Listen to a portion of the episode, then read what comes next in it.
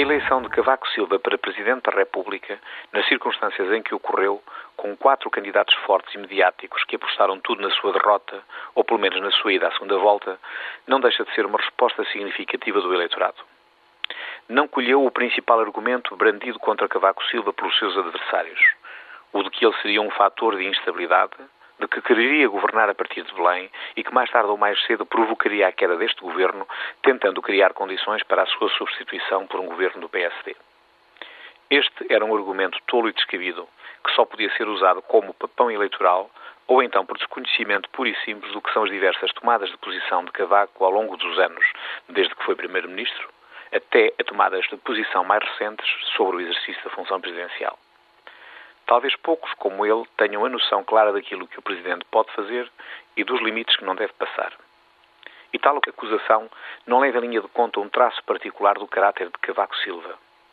Ele não é um político no sentido convencional dado esta palavra, capaz de se adaptar às situações mais contraditórias.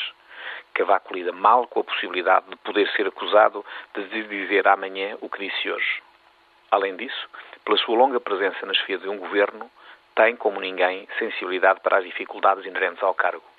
Daqui que eu considero que, no essencial, ele será o mais previsível Presidente da República, no sentido de que dificilmente será apanhado em contradição em relação aos compromissos que assumiu sobre a importância da estabilidade governativa.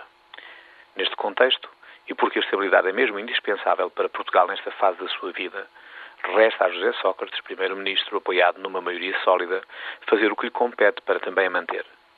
A forma como apareceu nesta campanha indicia que ele compreendeu os sinais.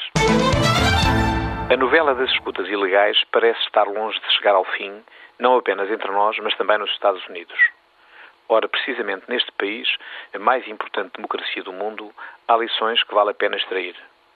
O presidente Bush veio reconhecer que determinar a realização de escutas ilegais e não podia ter sido mais desastrado na forma como se explicou. Com a frontalidade de um tijolo, esclareceu o seguinte: temos que infringir a lei e sacrificar o nosso sistema de governação para proteger os americanos do terrorismo. Numa resposta violenta, o antigo vice-presidente Clinton, Al Gore, admitiu a possibilidade de recorrer ao impeachment contra o presidente. A forma como uma democracia madura lida com este problema deixa-nos uma lição. Uma democracia nunca fica mais forte quando os poderes instituídos violam deliberadamente a lei. Pelo contrário, fica mais fraca porque, uma vez violado, o primado da lei está em perigo. Também entre nós, com o que se sabe, e eventualmente com o que ainda não se sabe, chegou a hora para os responsáveis políticos tomarem as decisões que se impõem.